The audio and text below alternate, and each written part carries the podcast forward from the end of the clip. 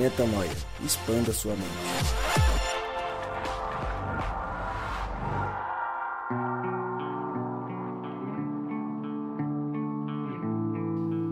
Está no ar mais um podcast Metanoia. Seja muitíssimo bem-vindo ao podcast Metanoia número 133, 133.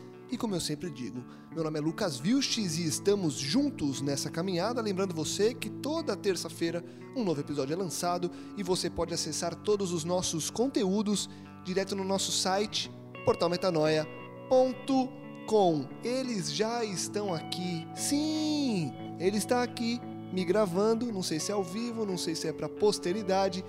Gabriel, como diz Rodrigo Maciel, Gabriel Zambianco.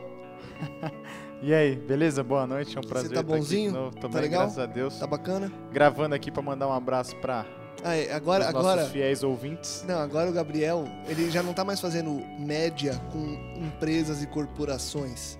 Agora que ele já conseguiu tudo que ele queria na vida, ele faz uma média com a galera, entendeu? Sim, porque não- Principalmente quem mora fora do país, porque não sei se você viu, a galera do Canadá tem postado lá, comentado na nossa, Isso, na- nas nossas linda. postagens, dizendo que a gente pode ir pra lá.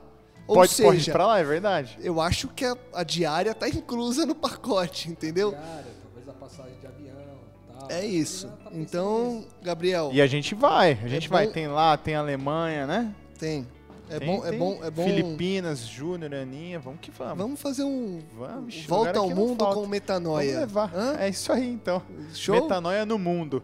É isso, um programa por semana ao vivo em cada lugar do mundo. Você que tem outros lugares para nos convidar, chama aí. Vamos fazer o nosso, nosso nossa rota e a gente vai Pronto. com é todo isso. prazer. Tamo junto, Gabriel. Valeu.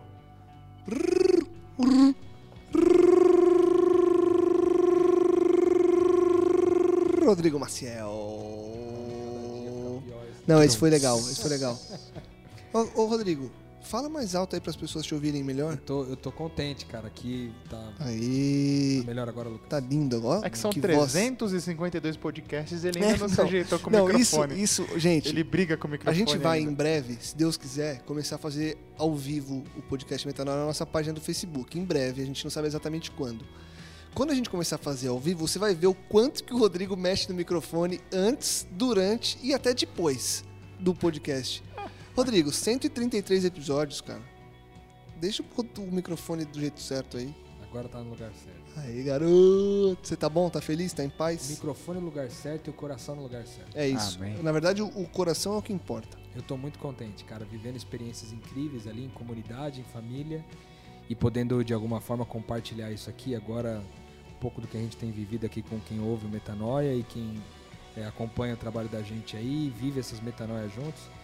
Então eu quero que mais uma vez o Espírito Santo se movimente no nosso meio e que a, as revelações que ele tem para cada um de nós aí sejam estabelecidas e que ele comunique ao coração de cada um uma mensagem personalizada, específica que a gente crê muito nisso daqui, que toda vez que a gente fala do reino de Deus, o Espírito Santo traduz ao seu coração aquilo que exatamente você precisa ouvir. Então, às vezes, no mesmo podcast, numa mesma mensagem, você, Bruna, pode entender, entender uma coisa, enquanto você, Gabriel, pode entender outra, entende? Então, eu estou muito feliz de poder participar disso mais uma vez e ciente desse poder do Espírito de poder traduzir aos corações de acordo com a sua necessidade. Amém. Amém. Vamos nessa. Você que clicou no podcast, que veio via Facebook ou veio, veio é, via o próprio SoundCloud ou o iTunes, enfim. Você viu antes de clicar o nome do podcast. E eu acho que as pessoas, quando veem nomes em inglês, elas já sabem que ou é música ou é filme, né? A gente não vai ficar dando nome de tema em inglês à toa, né? Do nada, assim. O cara vai traduzir qualquer coisa em inglês só pra ficar mais, sei lá. Enfim, realmente, vamos falar de uma música, um grupo que tem, sei lá, inúmeras músicas incríveis, o Range Collective, uma, uma banda americana que tem muita coisa boa, e essa música espe- especificamente, Your Royal Blood, é uma música incrível, com uma pegada legal e uma mensagem muito especial, inclusive pelo fato de que nós estamos gravando na semana de Páscoa. E aí eu tava pensando de manhã, eu falei, poxa, direto eu faço referências ao tempo que a gente grava, né? Então a gente já fez lá atrás especial de Páscoa, especial de não sei o que, não sei o que lá, estamos gravando no dia tal. E a gente, por várias vezes, eu especificamente, eu me esqueço de que isso vai para a internet e que as pessoas podem ouvir quando quiserem, onde quiserem. Mas, pensando nisso hoje de manhã, eu falei, poxa, mas a Páscoa, ela tem um significado que vai muito além da data. Você não pensa na Páscoa e não fala sobre a Páscoa só perto dela até porque as coisas que acontecem na Páscoa nos remetem a algo muito maior do que simplesmente uma data e uma comemoração. É, se remetem à eternidade, ao nosso, à nossa missão aqui, a quem somos, a quem Cristo foi e é e sempre será, enfim. Então, estamos gravando na Páscoa, vai ser um episódio especial para essa Páscoa, mas se você está ouvindo em qualquer outra data, lembre-se que o que a gente quer frisar aqui é o poder do sangue de Cristo, do sacrifício de Cristo, da cruz de Cristo, que a gente já falou alguns episódios para trás, e a gente vai se debruçar sobre essa música agora para entender ou traduzir à nossa maneira o que o Range Collective quis colocar em forma de música quando escreveram, quando eles escreveram essa música. Posso começar com ela então? Eu vou ler a primeiro, primeira parte e a gente, como de costume, quando a gente vai falar de música, a gente vai nessa linha. O que pode lá. Ah, eu vou ler em português. A gente traduziu, apesar do título estar em inglês, a gente vai é, trazer a letra em português. Vai tá em inglês até para poder achar a música, né? Exato, porque se traduzir o cara vai colocar lá não vai achar nada, vai exatamente. Achar é, um, é um nome próprio, né? Nome de música é nome próprio. Pronto. O que pode lavar meu pecado? O que pode me tornar inteiro novamente? O que pode me tornar branco como a neve? Nada além do seu sangue real. É a graça, né, Rô? é a graça, é o poder do sacrifício de Cristo. E eu acho que a gente vive uma, uma época muito propícia a que a gente se lembre que não se trata de nada que seja só esse mundo, mas sempre lembrar, e é sempre bom lembrar, que nós estamos vivendo só uma experiência aqui, porque a nossa vida é, ela é eterna, e ela é eterna por causa disso aqui por causa do sangue de Cristo, né? Então é bom a gente sempre voltar e pensar que, poxa, obrigado Cristo pelo sacrifício e que agora a gente consiga viver de acordo com Ele, né? É graça, é o sangue de Cristo é um poder magnífico que nos move, né? Rô? Cara, é um poder magnífico e a música ela trata exatamente disso, né? Desse valor do sangue. Eu acho que muitas vezes eu acho que a gente passa desapercebido por esse detalhe é, esse detalhe que na verdade não deveria ser um detalhe, deveria ser gritante ao ponto de ser quase uma completude, mas é, o fato de olhar para esse sangue e pensar, por exemplo, nessa primeira, nessa primeira frase onde ele diz que a gente pode ser lavado com esse sangue. Né? Tem um texto na Bíblia que vai falar que a gente é lavado, é, a gente recebe vestes brancas que são é, foram lavadas no sangue do Cordeiro. Cara, para para pensar nisso daqui. Isso aqui é muito louco, porque quando a gente pensa em você lavar alguma coisa com sangue, porque o sangue é um negócio meio denso, ele raramente tem a ver com tornar limpo a coisa, entendeu? Sim. sim. É, se você passar sangue em algum lugar, você vai sujar de sangue. Né? Você não vai limpá-lo com sangue. Né? E pensar que a gente, que o nosso pecado ele é lavado, ele é enxaguado nesse sangue, tornando a gente é, munidos, pessoas munidas de, um, de, um, de uma veste branca, alva como a neve, cara, é sensacional pensar isso, cara. Que sangue é esse que quando você passa na roupa, ela fica mais branca do que um alvejante, entendeu? Sensacional. Que é muito louco, cara. Pensar qual é o poder desse sangue, né? E é, e é um, um, Enfim, é, é uma reflexão que vai muito profunda, porque eu acho que ela não tem como a gente começar a falar do sangue de Cristo sem falar, e como a gente é, gosta de, de relembrar, que é corriqueiro a gente citar esse assunto, não tem como não esbarrar na nossa identidade, né? Porque ele lava a roupa daquele que se deixou lavar, né? E quem é aquele que se deixou lavar? É aquele que hoje se entendeu como filho de Deus, né, Gabriel? Exatamente, cara. Ao contrário do que a gente faz nos, nos podcasts de filme, que a gente pede para que a pessoa assista primeiro, né? Até para fazer sentido tá aqui um podcast que eu acho que tem que ser o contrário. Eu acho que mais vale você ouvir o podcast e de repente jogar ali na sua Bíblia, principalmente Bíblia online, aplicativos, a palavra sangue e fazer uma busca por isso. E eu te aconselho a ler ali praticamente todos os versículos ali do, do Novo Testamento, né? Aí já pós-morte de Cristo e tudo mais, para que você comece a, a criar na sua mente a imagem para fazer uma profunda reflexão quando você ouvir a música, porque só com essa base você vai conseguir dar um significado excepcional na música, sabe? Uma vez eu a Rina, Rodrigo, lembra da Rina ali da da Ibabe? Cara, uma vez ela fez uma reflexão sobre o sacrifício de Cristo, que é exatamente esse aqui, a questão dele ter saído do céu e se, entre, e se entregue, né, como cordeiro para sacrifício. Velho, é sensacional. É sensacional você passar um tempo refletindo nisso, que é a base do evangelho, que é o que vai te aproximar de Cristo de uma maneira assim absurda.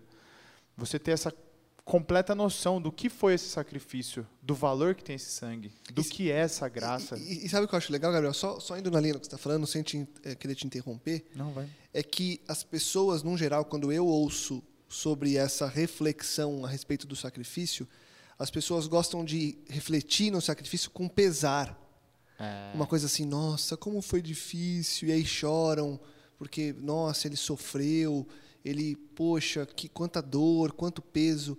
E eu, eu acho que é interessante, acho que é ok, é, cada um enxerga Tem por um também prisma, esse viés, né? Mas acho que é um prisma de redenção, sabe? É do tipo de olhar e falar, olha o que ele fez. E já que ele fez, eu também posso fazer. Não do tipo, nossa, que peso. Ou, ou na verdade, assim, nossa, que peso. Então daqui que eu quero carregar também. Eu, eu, eu acho que é, eu, pelo menos, quando vejo o sacrifício de Cristo, eu me emociono, quando eu vejo os filmes eu choro, quando eu vejo ele sofrendo, quando eu leio sobre o sofrimento, eu fico realmente mexido, mas mexido a ponto de querer me mexer agora, entendeu? Não mexido a ponto de, ah, chorei. Não é. Pronto. Eu também posso, porque se Até ele. porque ele não termina na morte, né? Ele Exato. termina na ressurreição, né? Colossenses 1, 18 a 20, eu vou ler na versão. A mensagem, ele fala o seguinte: ele foi supremo no princípio e, abrindo a vitória da ressurreição, será supremo no fim. Do princípio ao fim, ele está lá, elevado acima de tudo e de todos. Ele é tão sublime que tudo que é de Deus encontra um lugar apropriado nele, sem nenhum conflito. Além disso, todas as peças quebradas e deslocadas do universo, pessoas e coisas, animais e átomos, estão agora consertados em vibrante harmonia tudo por causa de sua morte, de seu sangue derramado na cruz. É isso, é a certeza da vitória, é a certeza de que tudo foi reconciliado, né? Em Cristo, por Cristo, através do sangue. Então tem sim a tristeza dele precisar ter passado o que passou, mas com certeza o que prevalece é a certeza da vitória, né? É a, a alegria da vitória, a alegria de agora fazer parte do que um dia ele fez parte. Até porque a gente tem que lembrar, como você bem disse, Gabriel, que não termina na morte, na verdade a morte é a passagem para que pudesse haver a ressurreição. E é legal voltar e deixar claro que o significado de Páscoa é pessar, que é passagem. E a primeira Páscoa celebrada pelo povo hebreu é a Páscoa do Êxodo, quando o povo é libertado com as dez pragas, quando eles saem do Egito, aquela é a primeira Páscoa. Então, a Páscoa ela tem a ver com libertação. Então, a morte de Cristo, o sangue de Cristo, a cruz de Cristo, tudo isso tem a ver com libertação. Então, hoje, eu não consigo lamentar. Eu, eu na verdade, lamento ele precisar fazer, porque eu lamento o estado do ser humano para que fosse necessário um sacrifício desse ponto. Mas, sabendo que era necessário, eu hoje celebro o fato de que há libertação e de que eu posso viver a essa maneira, entendeu? De que eu posso viver me entregando e me né? sacrificando né? para que outras pessoas também sejam lavadas agora com esse sangue, né, Rô? É isso aí. Eu acho que é, quando a gente pensa nessa característica do sangue, é, é muito comum a gente pensar que sangue, é, por que, que é o sangue de Jesus que nos levou a tudo isso e por que, que não é a morte de Jesus, né? É porque o sangue dele carrega vida, né, meu? E se carrega a vida, se é o sangue, e ao mesmo tempo é aquele que suou sangue. Ou seja, que a aflição foi tão grande ao ponto de suar esse sangue que depois foi derramado quando o, o soldado fura né, o lado de Jesus e tal e desce sangue com água, que é quando ele percebe mesmo que efetivamente foi é, já tinha sido é, consumado, né, Jesus tinha morrido já efetivamente. É, ele, aquele sangue, cara, nunca teve uma doação tão tão surreal assim de pensa porque é Deus, estou falando de um Deus, né, mano? É Deus sangrando, né, cara? A gente pode pensar nisso aí, Gabriel. Um Deus sangrando, cara.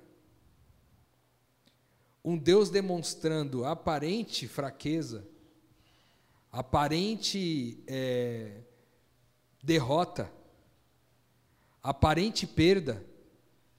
Né? E aí depois ele ressurge, ele, ele, ele ressuscita no terceiro dia, no domingo, e toda a aparente desgraça foi transformada num ato genuíno de graça, né, cara?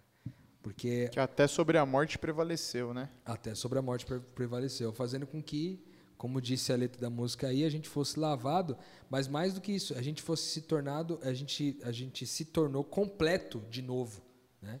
Que é o que diz essa segunda frase da música, né? Por causa é, o que, que pode me fazer completo de novo? É muito louco isso. O sangue de Jesus pode me completar, né? Porque é um sangue que tem vida. E, e pensando nesse ponto da vida, Rô, é interessante a gente pensar que o sacrifício de Cristo ele tem valor porque a vida dele foi vivida em sacrifício.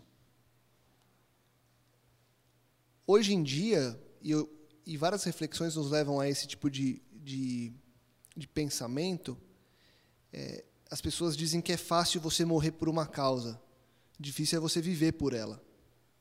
E Cristo viveu o sacrifício. Ele não só morreu. Eu sei que não existe o termo morrer o sacrifício. Você é, vive um sacrifício, né? Mas com o perdão do, do neologismo, do, da, enfim, da, da nova forma de, de, de pensar e falar, eu penso que Cristo ele morreu, ele não morreu o sacrifício, ele viveu o sacrifício, entendeu? E fácil seria só morrê-lo. Ah, você daria a vida por não sei quem? Você morreria por não sei quem? Morreria. Morreria por você, por você, pela minha família. Por... Morreria, morreria. Agora, você viveria por essas pessoas sabendo que você vai ter que se sacrificar durante toda a sua vida para que elas tenham vida assim? Poxa, uma vida inteira? Não, não, a vida inteira. E no final você vai ter que morrer mesmo. Então você morre vivendo e depois morre de verdade. Você topa? Poxa, eu vou pensar e amanhã eu te respondo. Cristo viveu a vida inteira em sacrifício, cara. Cara. E para mim é isso que, que faz o sangue ser o sangue que é. O sangue ter valor, ter esse valor, né? Porque senão seria só a morte. E morrer, é, nós seríamos capazes também, entre aspas, né? Óbvio, não estou querendo me colocar nesse papel e nem. Mas o que eu quero dizer é que o que me maravilha muito é pensar que a vida foi o sacrifício, não a morte. A morte foi só a consequência de uma vida em sacrifício, entendeu? Então, quando eu olho isso e eu quero entender como o prisma que vai guiar minha vida, eu penso que hoje eu tenho que viver uma vida em sacrifício pelo outro. Sim. É isso que vem falando ali em Hebreus 13, 13 a 15. A gente já deve ter falado aqui sobre esse versículo, quase certeza mas fala o seguinte: não devemos pensar em privilégios, mas assumir nossa parte no sofrimento de Jesus. Ou seja, passar o que ele passou, porque o sacrifício dele já foi feito, certo? Então a gente não tem mais que se sacrificar para verter o nosso sangue, mas a gente tem que ter parte no sofrimento dele. Nos, qual, qual foi o sofrimento de Cristo? Buscar a reconciliação de todos e todos, nem sempre ser compreendido. Buscar a reconciliação de todos e todos, muitas vezes ser deixado para trás, muitas vezes ser largado. Buscar a reconciliação de todos e todos, e de uma multidão, ficar um povo, ficar um, um par de discípulos só. Né? Só que hoje a gente já faz, até isso a gente já faz, na certeza de que o sacrifício de Cristo já foi consumado. Ainda ali na Hebreus 13, 13 a 15, fala o seguinte: é, Vamos para o lado de fora com Jesus, não mais derramando o sangue de sacrifícios de animais, e sim os louvores dos nossos lábios a Deus em nome de Jesus. É isso que eu acho muito louco, entendeu? No sacrifício de Cristo, porque ele é completo em todos os sentidos. Ele é completo. Ele me perdoa, ele me torna livre e ele me dá o privilégio de participar no sofrimento e na futura alegria, no galardão, entendeu? É muito engraçado porque, cara, eu hoje não vejo minha vida sem a certeza de quem Cristo foi, de quem Cristo é e de quem ele será. Sabe? Minha vida seria muito triste. Eu acho que eu seria meio louco viver na incerteza do mundo. É até meio, meio uma, até uma dualidade, né? Para quem não conhece a Cristo, talvez se eu falar assim, cara, a minha alegria e a minha esperança se baseia em algo que vai acontecer. É meio dual, né? Porque o que traz o desespero para quem não conhece é exatamente tentar ser feliz na certeza daquilo que vai acontecer, na força dos seus próprios braços. E é o que constantemente não acontece, né? E com Cristo a gente entende que o privilégio está tanto no, no sofrimento quanto no, na participação, ou seja, tipo, acontecendo ou não acontecendo, eu estou feliz, porque o sacrifício já foi feito, porque o sangue já foi derramado. Boa. Sensacional. Você vai falar, Rô, posso continuar aqui a não, música? Não, pode continuar. Então eu vou ler o próximo, até porque vai, vai munindo a gente de mais informação. Continuando a música, ela diz: O que pode curar meu coração de pedra? O que pode ressuscitar meus ossos? Não há nenhuma, fronte, não há nenhuma fonte que eu conheça, nada além do seu sangue real. E eu vou continuar e vou ler o, o, o refrão aqui. Seu sangue nunca perderá seu poder. Seu sangue nunca perderá. Sua vitória perdurará para sempre. Seu sangue nunca perderá. Nunca perderá. Para sempre, né, Rô? É o sangue que foi derramado antes de ser derramado, ele já estava derramado nos planos, foi derramado fisicamente e continua ecoando pelo sangue, metaforicamente falando, que a gente derrama agora como pessoas que vivem esse sacrifício dia após dia, que se deixam transformar esse coração de pedra, né? É, é lindo isso, né, cara? E eu fiz aqui uma seleção de pelo menos é, 30 coisas né, que o sangue de Jesus faz com a gente. Pelo menos 30 que são citadas na Bíblia. Eu gostei demais de fazer esse levantamento porque trouxe coisas bem interessantes. Por exemplo, o nosso débito, a nossa dívida foi paga de uma vez por todas. Isso está em Hebreus 9, 28. Nós somos justificados, Romanos 5, 9. Nós somos perdoados, Efésios 1, 7. Nós somos poupados da ira de Deus, Romanos 5, 9 a gente foi curado espiritualmente e a gente vai ter essa carne substituída por um corpo incorruptível através desse sangue. 1 Pedro 2,24. A gente está espiritualmente vivos é, por causa desse sangue. João 6,53. O meu julgamento já foi satisfeito e eu estou em paz com Deus. Isaías 53, 5. E aí vai indo vários outros. É, a gente foi. É, a gente tem poder para vencer o inimigo através desse sangue. Apocalipse 12, 11. A gente não está mais sobre a maldição da lei, da lei Gálatas 3,13. Cara, quantas coisas, né? Quantas coisas é possível? É, eu fui tirado das mãos do inimigo, Efésios 1,7. Eu não sou mais um estranho para a aliança da promessa. Eu não sou mais um estrangeiro para a aliança. Por causa do sangue de Jesus.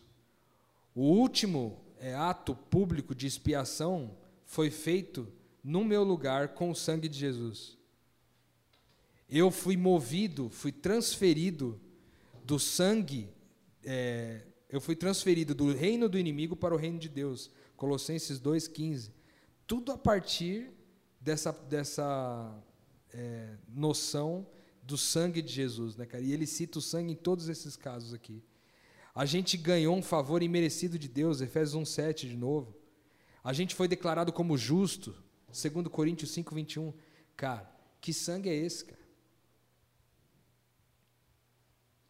Que sangue é esse, cara? Porque é um negócio assim, esse sangue, a gente usa muito a palavra assim de maneira metafórica, né?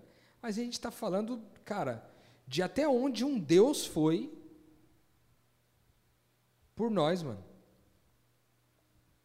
Para gerar pelo menos aí 30 características da nossa vida que são extremamente redentivas, cara, que nos, re, nos resgatam do lixo de ser humanos que a gente era e nos traz para uma verdadeira luz, vestindo roupas claras como a neve, cara. Então, pensar nisso e adequar ao que o autor estava dizendo aí no, na música, né, de que é, como, como, que esse, como que esse sangue né, pode curar o nosso coração de pedra, pode nos fazer é, ressuscitar os nossos ossos, cara. Quantos de nós aqui já estivemos mortos espiritualmente e, e uma palavra do poder do Espírito Santo, uma palavra trazida através de alguém, ou através da própria palavra de Deus, ou através de um hino, de uma canção, e a gente foi ressurreto da nossa morte espiritual, cara. Quantas vezes isso aconteceu com a gente, entendeu? E é o sangue de Jesus que tem esse poder. Né? Tanto que tem uma frase que eu acho que é muito comum ali entre os pentecostais, eu falo um pouquinho, que eu sou um pouquinho pentecostal também. Então eu, eu, eu, eu acho sensacional que é, eles falam assim: o sangue de Jesus tem poder. É, isso aí E fala tem. mesmo. Cara, a gente acabou de ver aqui, eu fiz uma lista aqui, sei lá, de 15. A gente só das não 30 fala, né? características, A entendeu? gente crê nisso, a gente só não sai Só não falando, fala. né? E, muitas deveria vezes, falar, né? meu, Isso é utilizado para questões assim, de maneira extremamente espirituais, entendeu? Alguém está sendo oprimido, você fala, cara, o sangue de Jesus tem poder, cara. E ele tem poder mesmo, cara. Poder para ajudar é, não só a gente ser liberto de tudo isso, mas também de, de encarar essas hostes é, espirituais, esses principados e potestades, não como alguém que está desejando lutar de frente a frente, mas como alguém que sabe que já venceu, né, cara? Então isso é, é muito louco ver isso traduzido na, na letra do, do Randy Collective, né, meu? Eu quero falar sobre isso. E, e- e na continuação da música, é que entra ali que fala que o sangue nunca perderá seu poder, eu acho que a gente não precisa entrar exatamente nesse ponto, porque a gente já falou e é óbvio, né? É, A gente sabe que é eterno, mas na sequência ele vem falando justamente nesse ponto da vitória, Rô. Porque ele fala assim: isto foi ganho pela vitória na cruz, isto foi escrito nas suas chagas, isso nos foi, isso nos fez mais que vencedores, nada além que seu sangue real. É isso, né, Gabriel? O- o- é um sangue tão poderoso e que lava de um jeito tão profundo que torna pessoas completamente destruídas e mortas por aceitarem uma vida como a gente sabe que é a vida humana hoje, em pessoas vitoriosas, simplesmente pelo fato de eu olhar para esse sacrifício, para esse sangue, para essa cruz, para esse Cristo, para esse Deus e dizer: Eu creio, eu creio no sacrifício, eu creio na redenção, eu creio que agora eu posso viver eternamente ao seu lado. E isso nos faz mais que vencedores, cara. Cara, exatamente. Esse ponto aqui é, é- Isso nos tornou conquistadores, né? Conquistadores dessa vitória obtida por Cristo. Estava ouvindo o Paulo Júnior falar e ele tem uma. Tá, num sermão sobre Páscoa também, ele fala o seguinte: ele fala que a maior artimanha de Satanás hoje não é. Nunca foi, na realidade, contar uma mentira. Porque uma mentira você consegue ver de longe, né? Na realidade, ele deixava de contar uma verdade, ele deixa de te contar uma verdade. Então, hoje, o plano, a agenda de Satanás é te escravizar por meio de, uma, de algo que não é verdade. Não é uma completa mentira, mas não é verdade. Então, ele não chega aqui para você e fala assim: ó, é, não, Cristo não morreu. Não, pelo contrário, ele fala o seguinte: ele fala que Cristo morreu, mas você ainda precisa fazer algo.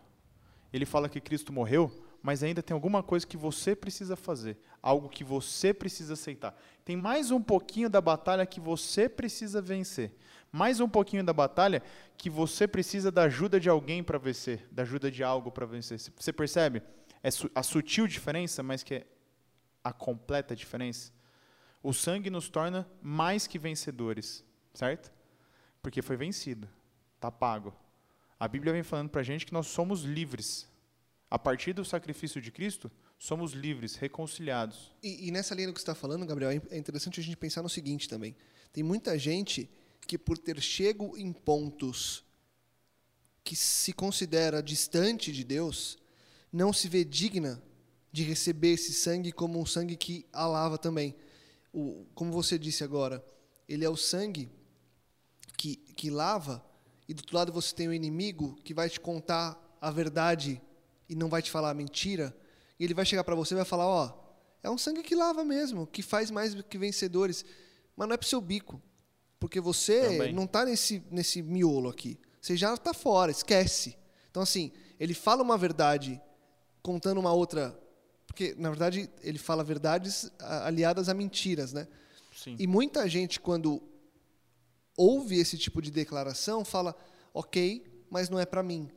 E a gente está mais do que baseado na Bíblia, mais do que entendidos de que a graça, o sacrifício e o sangue, né, Rô, são para todos, né? Exatamente. E é, é uma das características aqui que eu anotei que a gente é libertado dessa consciência que é aprisionada à culpa, né? A gente fica livre de uma consciência que é contaminada pela culpa, porque é, isso está inclusive em Hebreus 10, 22. Ele vai falar exatamente isso, que a gente está livre dessa culpa. Então, quem não se sente digno, fala, cara, eu não sou digno porque eu fiz muita coisa errada, o meu passado é muito ruim. A gente já falou muito sobre graça aqui, mas nada como o sangue de Jesus para nos lembrar que, cara, a gente está livre dessa culpa.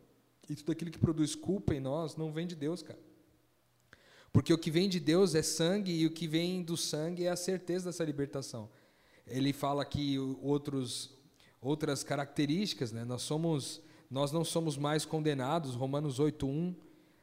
A gente está separado do mundo e declarado santo, inteiramente santo diante de Deus, Gálatas 2:20. Eu posso declarar total vitória, Apocalipse 12:11. Eu posso entrar né, com o meu corpo posso entrar nos santos dos santos e viver, que era uma coisa que não era possível, né? Na época do, do, do santuário e tal, não era possível. Entrar nos santos dos santos, cara, se você não tivesse 100% ali, sem pecado nenhum, sem, o, o cara entrava e era fulminado. Agora a gente pode entrar na presença de Deus, dos santos, mesmo sendo os pecadores somos, cara. Então, é, isso nos ensina também, está em Hebreus 10, de 19 a 22. Ou a gente pega Hebreus 1, 3, que fala que agora a gente tem a, a revelação plena de quem Deus é a partir do sangue dele, cara. E isso para mim é forte demais. Por quê? Porque a gente conhece a verdadeira natureza de Deus, porque você olha para o Velho Testamento às vezes e você vê um Deus, sei lá, um Deus meio bruto, meio Deus meio tirano, um Deus que parece ser um Deus que bota fogo, mas é um negócio tem que botar e queima as pessoas. E, e às vezes você fica um pouco, se você lê o, o Velho Testamento sem um pouco de contexto né, do que está acontecendo ali, você fica meio assim, com uma consciência um pouco equivocada de quem Deus é. Mas Hebreus 1,3 vai nos ensinar que o sangue de Jesus, ele nos leva a ter uma revelação completa de quem Deus é, porque a plena revelação de quem Deus é está em Cristo. Então, quem é Deus? Deus é aquele que sangra por tua causa, cara. É, talvez a gente devesse Até a conhecer, morte, às vezes. Talvez a gente devesse conhecer primeiro a Cristo para depois entender quem é Deus. Porque um não anda dissociado do outro, né? Na realidade, um caminho é um é o outro, né? É, e é a revelação visível do Deus invisível. A Bíblia diz Exato. isso, né? Porque até então, Deus era a revelação invisível. Ele, ele ainda não tinha uma manifestação que trouxesse a completa segurança de quem Deus é e nem de quem nós somos. Cristo é essa dupla segurança de quem Deus é e de quem nós somos depois. Então, tudo que a gente vê em Cristo, e aí a gente vê de novo, voltando aqui para a questão do sangue, esse sacrifício de um rei, cara, porque veja, ele não tinha, ele era inculpável, cara. Ele era inculpável. Entendeu? E o cara assumiu o seu lugar, tipo, uma dívida que não poderia ser paga, entendeu? E aí ele vem e, nos, nos tira dessa condição de culpa, nos leva à graça, mas isso tudo a partir da morte dele. E aí, sabe que me, me veio à cabeça agora, cara? Assim, de pensar numa coisa que às vezes a gente pensa pouco. Porque, às vezes, essa consciência de graça nos leva, é, ao invés de refletir sobre o preço que é uma gota de sangue de, de Deus caindo na terra, às vezes esse sacrifício nos leva a ser um pouco libertinos, cara. De usar a graça como um argumento para poder fazer o que eu quiser. Para eu poder adulterar, para eu poder roubar, para eu poder ser desonesto. Ah, eu vou fazer o que eu quiser mesmo porque eu estou salvo pela graça. Isso não é graça, velho. Isso é graça barata, entendeu? Que não existe, né? Que não existe. Que não existe. Entendeu? Porque se é barata, não é graça. Você tem que.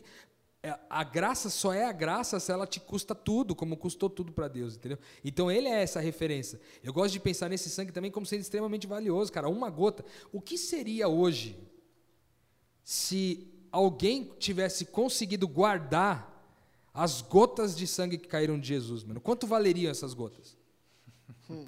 Tá aí, tá aí uma.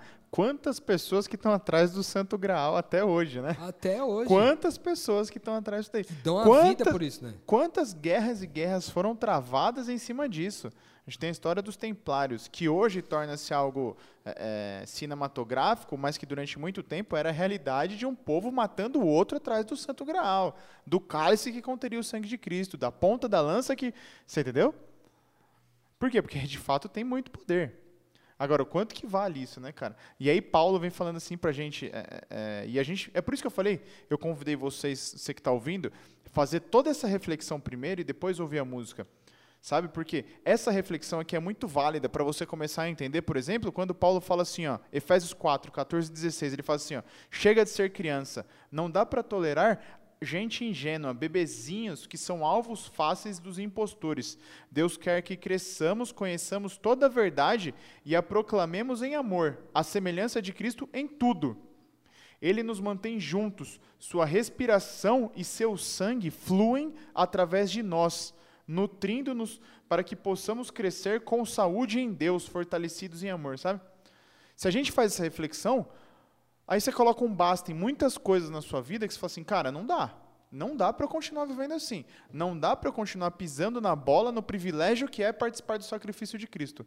Não dá para eu continuar vivendo uma, dual, uma dualidade entre o sofrimento de Cristo, sabe? E, e, e aquilo, a coisinha gostosa do mundo. Não dá.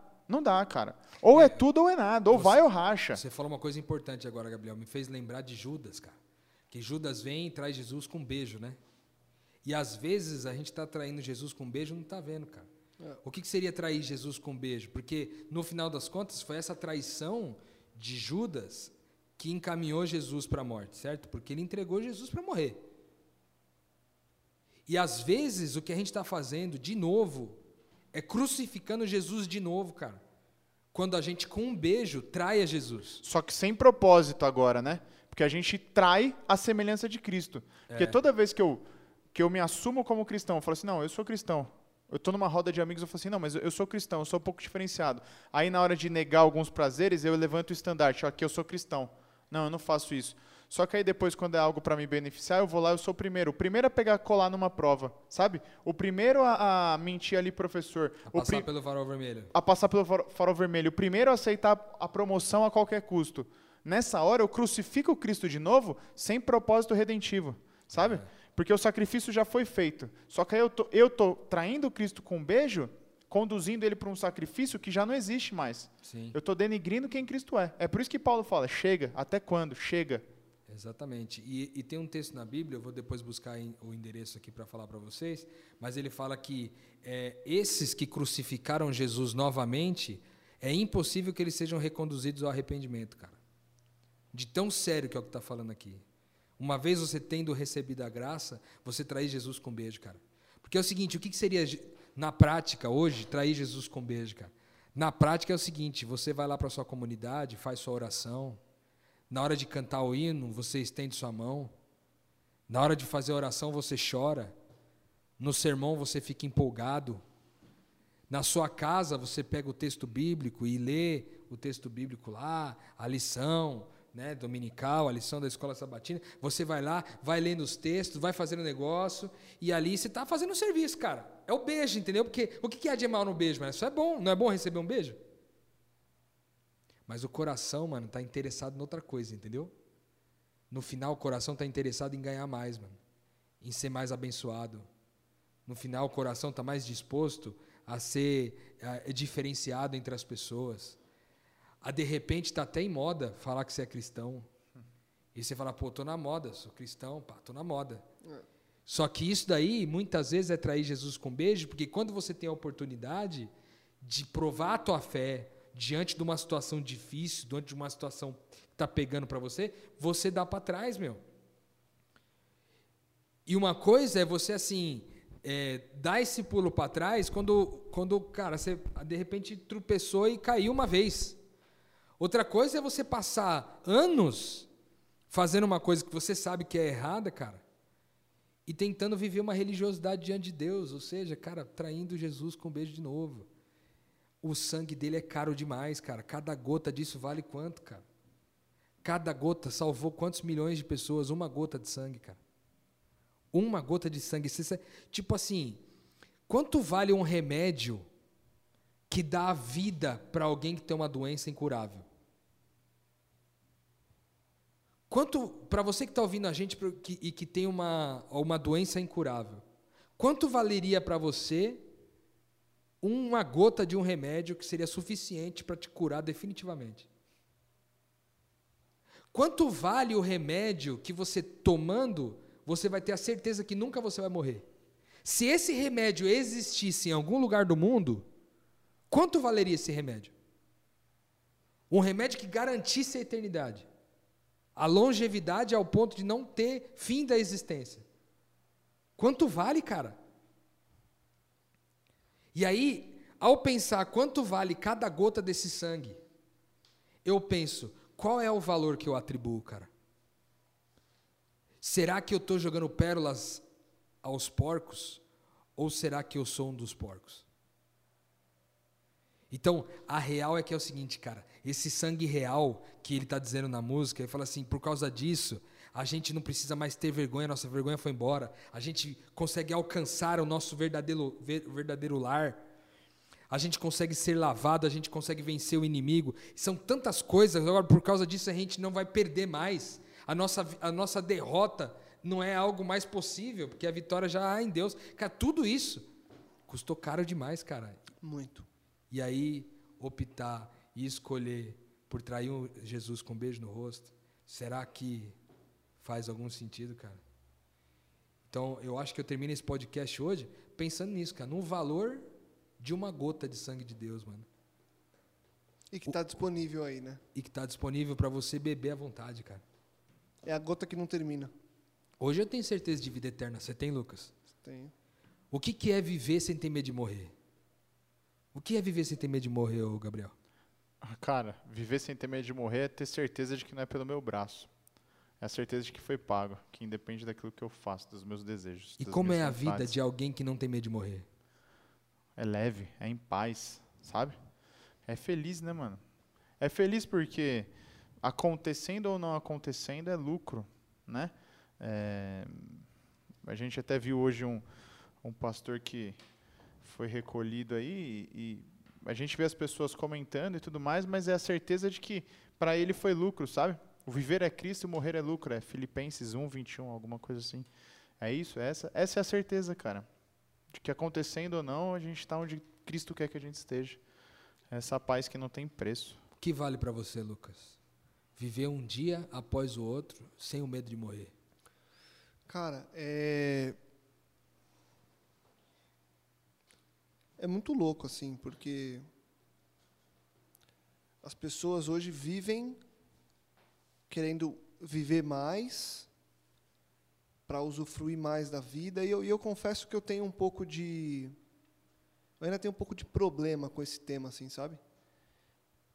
Eu, antigamente eu era era muito pesado para mim o lance da morte, antigamente, antes de eu conhecer a Cristo e tudo mais.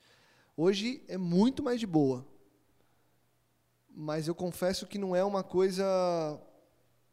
Acho que não é 100% resolvido na minha cabeça, entendeu? Apesar de eu saber, de eu, de eu confiar, de eu conhecer, hoje se eu falar que é 100%, assim, não, tranquilaço, eu estou mentindo. Então, assim, comparando a minha vida hoje, o que eu penso hoje, com o que eu pensava antes, é muito mais leve, é muito mais pacífica a minha caminhada por poder pensar que há uma esperança. Mas eu confesso que eu ainda hoje é o, é o tipo do tema que eu, que eu luto para chegar no 100%, sabe? É, mas aí, vamos lá. Te assombra todo dia? Você acorda com um dia assim, putz, hoje não posso morrer? Não, não. Nossa, mas se eu morrer amanhã? Não. E se eu morrer no final do mês? Não, não. Entendeu? Não, mas é, permito me dar uma. Na, verdade, não, não, não vou fazer meia culpa, não. Depois que você. Depois que eu estabeleci uma família, a preocupação ela passa a ser um pouco mais presente. Porque, sei lá, você conhece um, um tipo de relação que é um pouco mais profundo do que eu sempre tive. Então acho que hoje é muito mais por isso, é por entender que, cara, tem algo aqui que é muito valioso também. É, não estou querendo comparar e nem colocar no mesmo nível do que é Cristo e tudo mais, mas é algo muito valioso. Eu acho que talvez se você for confrontado com essa pergunta e você parar para pensar, você vai pensar naquilo que você pode perder de família, de amor, de estar com os outros. E até o, o fato de deixá-lo só, né? Exato. O que já é o que já é a mesma situação que Cristo passou. Pai, se possível for, afasta de mim esse cálice, não pelo medo da morte, mas porque se, se puder ser resolvido desta forma e eu puder continuar com eles reconciliando pessoas, eu fico. Então, quando você pensa na morte pelo bem da sua filha, pelo amor da sua esposa, já não é o egoísta, não é o medo da morte que qualquer um aí na rua tem, entendeu? Então, eu acho que é diferente. Eu acho que já é, já é, já é uma, não é um medo propriamente dito, porque você já não está mais pensando em você. Você já está pensando no próximo. Você já está pensando na. Entendeu? Eu não tenho medo de morrer é, é, porque eu não vou mais treinar jiu-jitsu, porque eu não vou mais trabalhar, porque eu não vou estudar. Você entendeu? Não. Agora, se eu pensar na minha esposa, nos meus pais, aí talvez eu tenha, pai, se possível for, então afasta de mim esse cálice. Faz sentido. Você entendeu? Então acho que, não sei. Pode ser que é, é, a minha conclusão esteja equivocada, mas me parece que a gente pode fazer essa diferenciação desse do medo de morrer, do, do medo que eu tenho de morrer, eu da minha vida não, lucro para mim, eu. Mas com certeza, se eu pensar no privilégio, é, é, é, na proteção de filho, de pai, de mãe, talvez pai, se possível for afasta de mim esse cálice. Se não, que seja feita a sua vontade. Eu por muitas vezes, cara, muitas vezes assim mesmo, eu tive uns, uns insights assim, tipo no meio do nada, no meio do nada assim, veio um pensamento assim, mano, se eu morrer agora, se eu morresse agora, agora, tipo, morri, mano, como é que seria a vida? Como é que minha esposa continuaria? Como que seria a vida da minha filha sem um pai, em plena essa idade que ela tem? Como seria é, lidar com a vida, ver meus pais lidando com a vida sem mim? Como seriam os meus amigos? Como ficaria tal? Antes eu tinha esse tipo de pensamento, cara. Agora, tipo, para mim é uma parada que eu olho para essa possibilidade de morrer, cara, e eu fico feliz, tá ligado, mano? Fico feliz mesmo, mano. Feliz porque eu sei que Deus vai cuidar de tudo, vai cuidar da minha mulher, vai cuidar porque eles são filhos de Deus antes de serem minha mulher e minha filha. Mas eu também fico, mano, pensando que essa morte, mano, significa um cumprimento de um propósito, velho.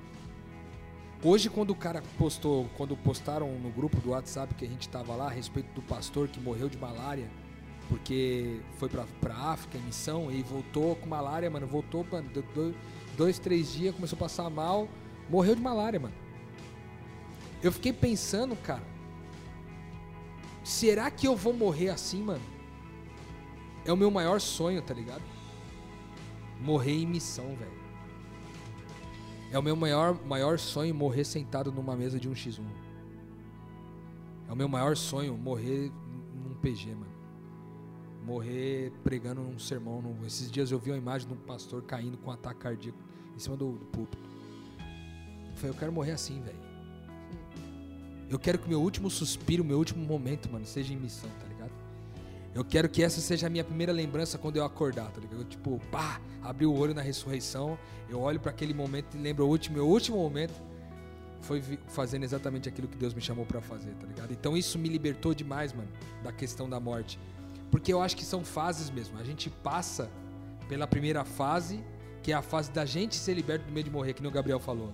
A segunda é, o, é ser liberto do medo de morrer pela causa de não continuar para os parentes, tá ligado? Que é mais fogo, cara. É a parte mais difícil, sem sombra de dúvidas, mano. Porque quem quer que nossos filhos cresçam órfãos? Ninguém quer, mano. Certo? Claro. Nós sabemos qual que é a dificuldade de um filho crescer órfão, velho. Então a gente não quer que o filho cresça órfão. Mas o fato é um só, mano. Antes de ser nossos filhos, antes de ser nossa família, eles são filhos de Deus, mano. Isso, eu acho que quanto mais a gente reflete nisso, tá ligado? Mais a gente reflete nesse sacrifício, no valor desse sangue, mano. Que quanto vale o sangue?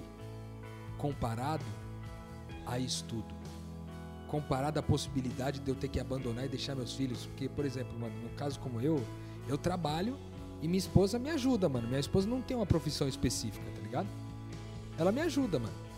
A, a função dela é cuidar da minha casa, é cuidar da, da, da nossa casa, da nossa família, é cuidar das nossas coisas, das nossas finanças. Ela é responsável por isso. Putz, mas, cara, ela morreu, agora o Rodrigo morreu e ela vai fazer o que da vida, mano? Porque o pensamento do mundo é qual? Em geral. Não, mano, você tem que correr atrás de uma profissão, porque você tem que fazer um negócio. Porque é o seguinte, mano, daqui a pouco o Rodrigo vai morrer aí. Rodrigo aí é gordinho desse jeito, velho. Já já tem um ataque cardíaco aí. Vai morrer, velho. Vai morrer cedo. E você vai fazer o que da vida, mano? E eu acho que essa ansiedade, né? Fruto de uma. É, de não conhecer a Deus através do sangue de Jesus. Porque, mano, nós estamos só numa experiência aqui, tá ligado? É só uma experiência. Isso daí me remete a um outro assunto que talvez a gente possa colocar aqui no podcast um dia, sobre morte. Me remete a esse assunto de pensar o seguinte: o quanto que Deus valoriza vida e morte aqui na Terra. Eu tenho convicções bem, bem peculiares a esse respeito, cara. Porque eu olho para a história, por exemplo, e vejo povos inteiros morrendo em guerras. Povos inteiros, mano. Crianças, é, senhoras. Aí às vezes a gente tem um certo pudor de dizer assim, pô, mas Deus não é um Deus de morte, Deus não. Cara, tudo bem, mano. Nós não fomos feitos para morrer, tá ligado? Só que é o seguinte: aqui é só uma experiência humana, tá ligado? Aqui é só uma experiência humana. Ah, morreu um povo inteiro, mano. Um milhão de pessoas morreram de uma vez. Beleza, mas elas morreram mesmo? Exato. Essa é a pergunta. Ou o sangue, aquela gota de sangue que caiu e que verteu, esse sangue que caiu e verteu, deu vida para esse um milhão de pessoas. E aí? É bom ou é ruim que esse um milhão de pessoas tenha morrido, velho? Então eu questiono muito. Pra mim eu tenho essas, essas convicções bem peculiares assim a respeito da morte. Eu acho que Deus, mano, não supervaloriza a questão da morte como a gente, o ser humano, supervaloriza. E, e nem, nem sequer a vida, mano. A vida que eu digo é a nossa existência humana aqui. Eu acho que ele supervaloriza sim, mano, essa vida eterna que está somente no sangue de Jesus, cara. Boa. E nisso repousa a minha paz, mano. É, mano, que eu seja encontrado, que eu morra fazendo aquilo que Deus quer que eu esteja fazendo. É isso. Que eu morra em missão. Exato. É isso. Tudo Que pelo sangue, pelo sangue real. Exato. Tudo pelo sangue real, eu ia falar isso. Talvez Nada agora a gente disso. comece a ter uma perspectiva desse, do que é o sangue real. É isso. um sangue de um Deus, sabe? Cara, eu gosto de pensar assim, é, é, já falei isso aqui também, é, a grande diferença, né? Um Deus que, que vem, que morre, que abdica do seu trono, que morre, que verte sangue pra salvar e ressuscitar, tá ligado? É louco, né, mano? Sério, não, isso é demais, É um escândalo, cara. né, Isso é velho? demais, cara. É um É- escândalo. É um e você escândalo. teve os maiores pensadores, entre aspas, da história, acreditando num Deus que segurava um raio que nunca desceu da, da- do alto do Olimpo, tá ligado? Da sua pomposidade lá, entendeu? É, é, Cara, nem o maior escritor, o maior, a maior mente poderia escrever não. algo tão real, tão surreal, Como isso. tão crível como isso, entendeu? Sem dúvida. É sensacional, velho. Vamos ouvir a música agora? Pode ser? Bora. Rô, valeu. Sensacional. Gabs, valeu. Valeu, irmão. Que você escute essa música e possa refletir também. Faça o que o Gabi falou, vá ler os textos. O Rô citou várias, vários pontos importantes aqui. Então, reflita bastante sobre o poder desse sangue, desse sangue real e esse sacrifício que ele fez por você. Vamos ouvir agora Range Collective, Your Royal Blood. E a gente volta semana que vem com muito mais metanoia. Metanoia, expanda a sua mente. What can wash away my sin? What can make me whole again?